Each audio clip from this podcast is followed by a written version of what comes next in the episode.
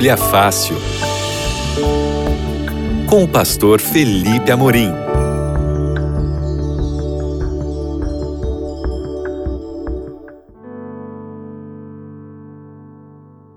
Olá, sejam muito bem-vindos a mais um Bíblia Fácil. Esse é o nosso quarto encontro dessa nossa série A Procura da Verdade. Eu sou o pastor Felipe Amorim e é muito bom estar aqui com você para estudar a palavra de Deus. E você sabe, não é? Você pode interagir conosco, você pode mandar aí a sua pergunta através do chat do YouTube, porque nós estamos aqui ao vivo no YouTube, ou também você pode mandar a sua pergunta pelo nosso WhatsApp da programação. Anota aí, o WhatsApp é 012, não é? O código é 12 98151 0081. 129 8151 0081. Você pode mandar a sua pergunta e a gente vai fazer o possível para responder aqui no ar.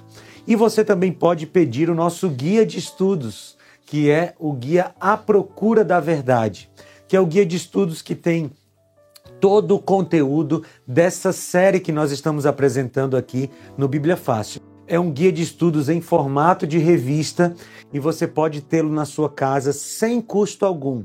Nós enviamos para sua casa sem cobrar nada, porque os Anjos da Esperança já pagaram a produção e o envio para sua casa.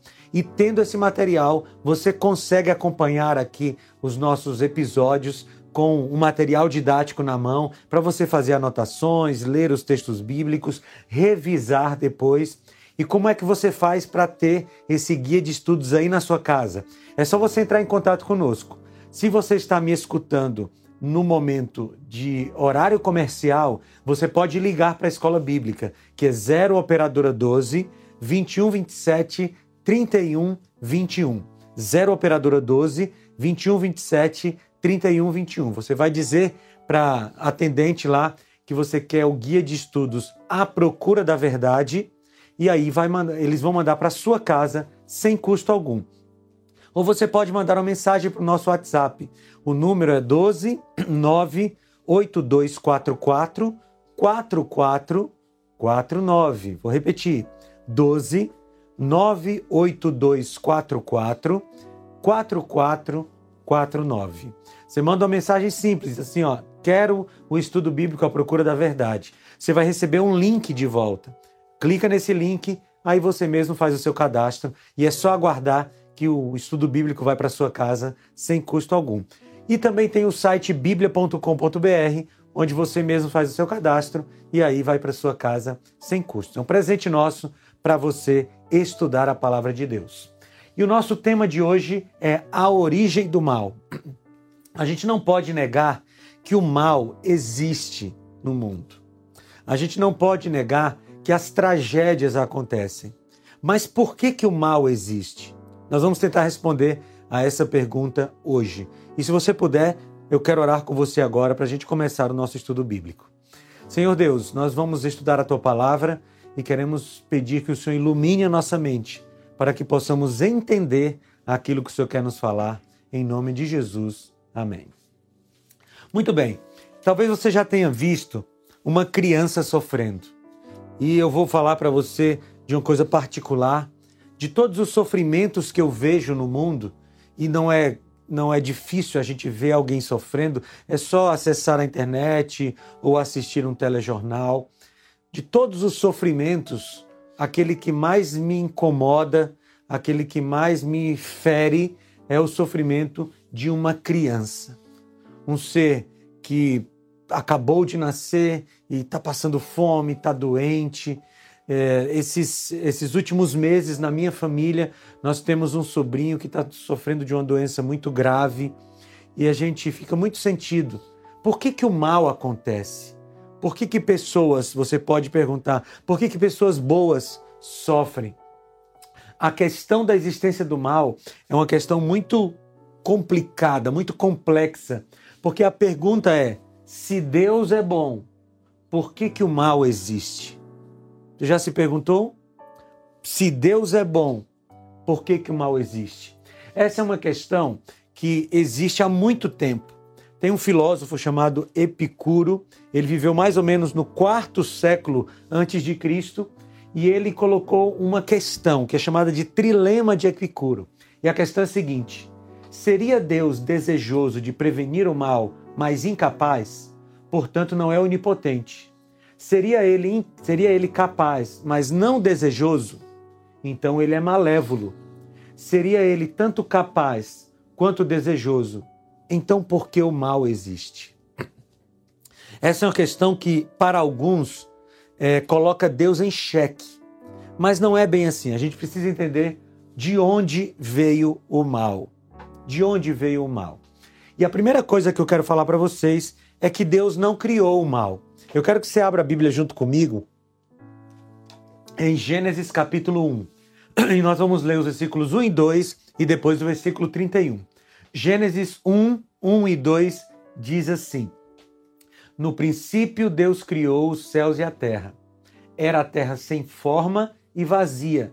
Trevas cobriam o abismo ou a face do abismo, e o Espírito de Deus se movia sobre a face das águas.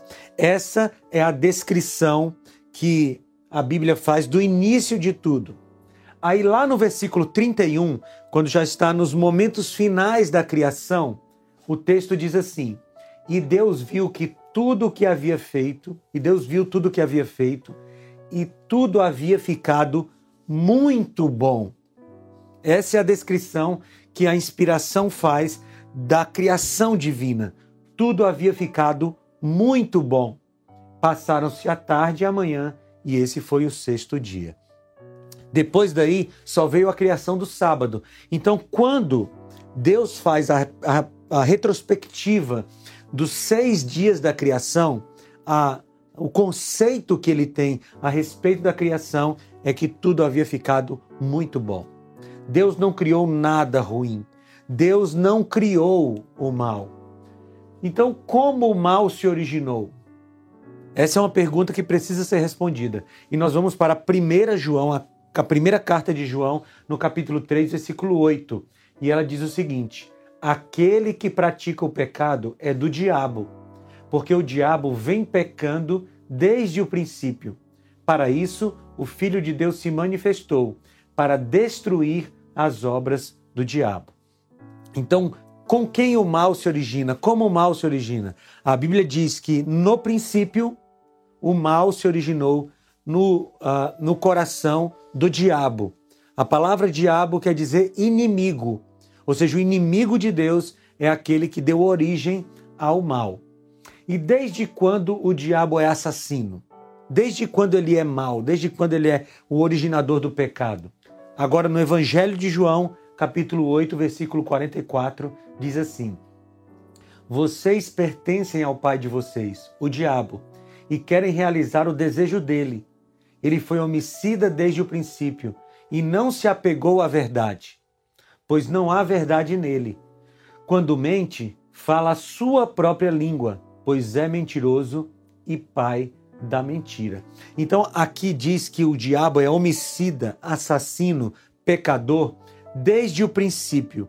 Então, em algum momento, no princípio de tudo, o diabo resolveu pecar. Mas nem sempre o diabo foi o inimigo de Deus. Antes, ele era um anjo de luz. E essa é uma pergunta importante agora. Como se iniciou o mal?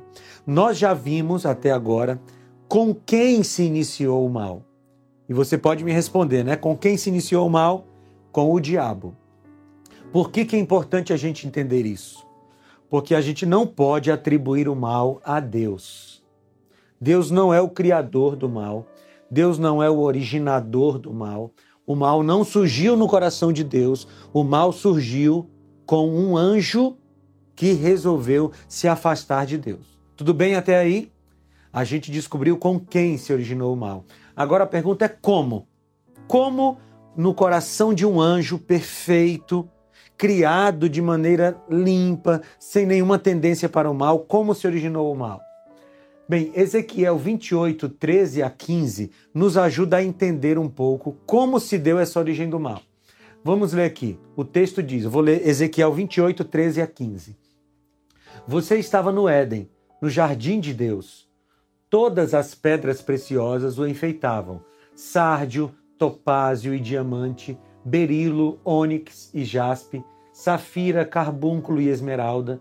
Seus engastes e guarnições eram feitos de ouro. Tudo foi preparado no dia em que você foi criado.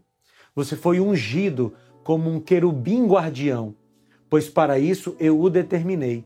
Você estava no Monte Santo de Deus e caminhava entre as pedras fulgurantes. Você era inculpável em seus caminhos desde o dia em que foi criado até que se achou maldade em você. Então, Ezequiel está descrevendo aqui profeticamente uh, Satanás, ou nesse momento aqui, quando ele ainda era um anjo de luz. Nós chamamos de Lúcifer. Essa palavra não existe na Bíblia, tá? A palavra Lúcifer não existe na Bíblia, mas é a maneira latina de se referir ao anjo de luz, ok? Anjo, a palavra Lúcifer significa anjo de luz. E aqui Ezequiel está descrevendo a beleza que existia em Lúcifer. Ele era adornado com pedras preciosas, ele era um querubim guardião. O que, que isso significa? Significa que Lúcifer trabalhava diante do trono de Deus. E isso aqui é, deve nos fazer pensar, porque se Lúcifer, trabalhando perto do trono de Deus, foi capaz de permitir que o mal surgisse no seu coração, o que que não pode acontecer comigo e com você que estamos tão distantes do trono de Deus? Amigos, se nós não tivermos cuidado, nós seremos capazes de fazer coisas inimagináveis. Quando nós nos afastamos de Deus, como seres humanos, nós somos capazes de fazer coisas inimagináveis. É só você parar para analisar o, as maldades que seres humanos têm feito. Nas guerras, gente que mata o outro por motivos fúteis, gente que é, pratica pedofilia, estupradores, assassinos, seres humanos que praticam coisas horríveis. Sabe por quê? Porque se afastam de Deus. Você não é, você não tem ideia do que você é capaz de fazer se você se afastar de Deus. Por isso que nós não podemos nos afastar de Deus. Lúcifer trabalhando perto de Deus, mas quando ele deixou o seu coração se afastar de Deus, aconteceu uma tragédia. O mal surgiu em seu coração. E Isaías 14 nos dá uma, amplia essa imagem. Isaías 14, 12 a 14 diz assim: Como você caiu dos céus, ó estrela da manhã, filho da alvorada, como você foi atirado à terra, você que derrubava as nações. Você que dizia no seu coração. E olha como foi que surgiu o mal no coração de Lúcifer. Isaías vai descrever agora. Subirei aos céus, erguerei o meu trono acima das estrelas de Deus eu me assentarei no monte da Assembleia, no ponto mais elevado do Monte Santo. Subirei mais alto que as mais altas nuvens e serei como o Altíssimo. O que foi que fez com que, com, com que o mal surgisse no coração de Lúcifer? Foi o egoísmo, o egocentrismo. Se você prestou atenção no que eu li agora, você vai perceber que pelo menos seis vezes, de maneira explícita ou implícita, tem a palavrinha eu. Eu subirei aos céus, eu erguerei o meu trono, eu me assentarei no monte da Assembleia. Ou seja, quando Satanás ou Lúcifer ele começou a é, de colocar o eu no centro, ele deixou o pecado tomar conta de si. Ah, amigos, sabe quais foram as duas coisas que fizeram com que Lúcifer se tornasse Satanás de maneira inicial? Orgulho e exaltação própria.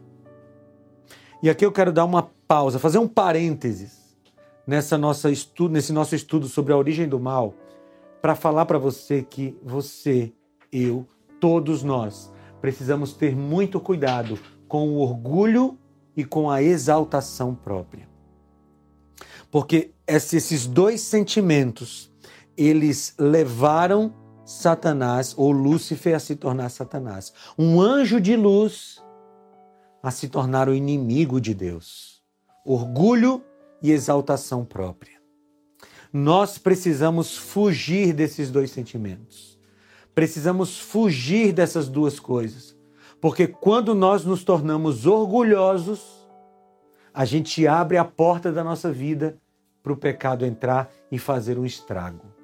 Quando a gente começa a exaltar a si mesmo, em vez de exaltar a Deus, nós abrimos a porta da nossa vida para que o inimigo entre e faça uma tragédia. Orgulho e exaltação própria foram essas duas coisas que levaram Lúcifer a se tornar Satanás. E Provérbios, capítulo 16, versículo 18, nos faz um alerta sobre essas duas coisas. O texto diz assim, Provérbios 16, 18: O orgulho vem antes da destruição e o espírito altivo antes da queda. Você ouviu isso aqui? O sábio Salomão nos aconselhando, ele diz: o orgulho vem antes da destruição, ou seja, quando você se orgulha, então a destruição é o que vem depois para você.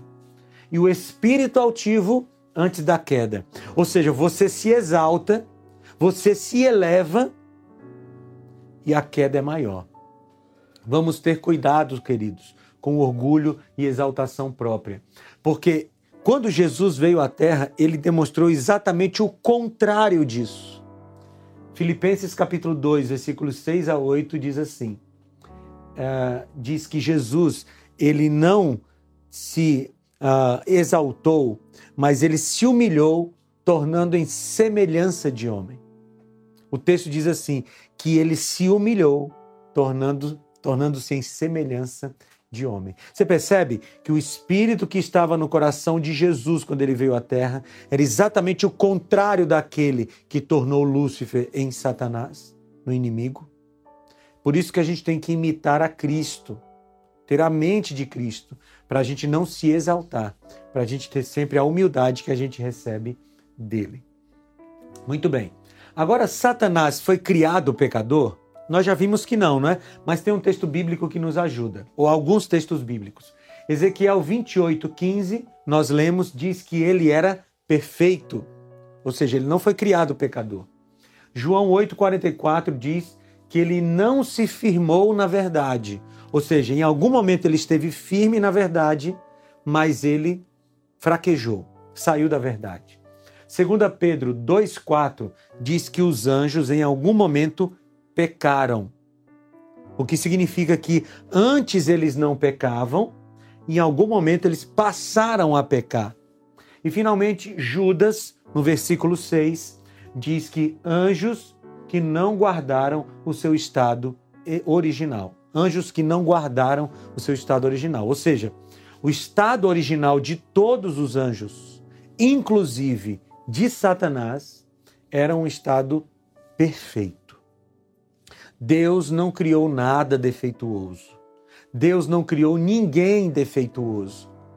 Foi o pecado que transformou a criação numa criação defeituosa. Então, uma conclusão que eu preciso que você chegue: o mal não é criação e nem culpa de Deus. E eu quero falar com você de maneira muito é, direta. Você está passando por uma crise na sua vida, seja uma crise financeira, seja uma crise no casamento, seja uma crise de saúde. Amigo, isso não é culpa de Deus. Isso não é Deus uh, deixando de amar você. A maior parte das crises pelas quais nós passamos são culpa nossa. É duro dizer isso para você, mas a maior parte das crises pelas quais nós passamos é culpa nossa. Porque a gente não se organizou financeiramente, porque a gente não cuidou do casamento, porque a gente não cuidou da saúde. É muito comum a gente ver gente assim, ó, a pessoa está doente porque vem num estilo de vida adoecedor há muito tempo. Aí quando a pessoa adoece, ela vai para Deus e diz assim: Mas Senhor, por que, que o Senhor permitiu que eu ficasse doente? E eu fico imaginando Deus dizendo assim: Mas como assim eu permiti? Você vem comendo errado há tanto tempo, não faz atividade física há tanto tempo, não dorme como deveria há tanto tempo. Agora isso trouxe doença e você quer me culpar? Amigos, o mal não é nem criação e nem culpa de Deus. E como o pecado, o mal entrou nesse planeta? Lá em Gênesis 3, 1 a 7, nos diz, né? Naquele episódio da entrada do pecado, eu não vou ler com você agora, mas depois você pode ler na sua Bíblia. Em Gênesis 3, 1 a 7, descreve Deus dizendo para Eva: Não coma do fruto. Eva estava sabendo que não precisava comer do fruto, que não deveria comer do fruto. Ela se afasta de Adão, se aproxima da árvore do conhecimento do bem e do mal. Ela come do fruto e a Bíblia diz que ela leva o fruto para Adão, seu marido. Então, assim, e num processo de desobediência, num processo de rebelião contra a palavra de Deus, é que o pecado entra no mundo. E qual foi o primeiro efeito do pecado no ser humano? Gênesis 3, 8 a 10 diz que o ser humano teve medo de Deus e se escondeu dele. O primeiro efeito do pecado na vida do ser humano foi o medo, e o medo de Deus. Até então, todos os dias os seres humanos se encontravam pessoalmente com Deus no Éden. Mas quando o pecado entrou, o medo passou a fazer parte e os seres humanos se esconderam de Deus.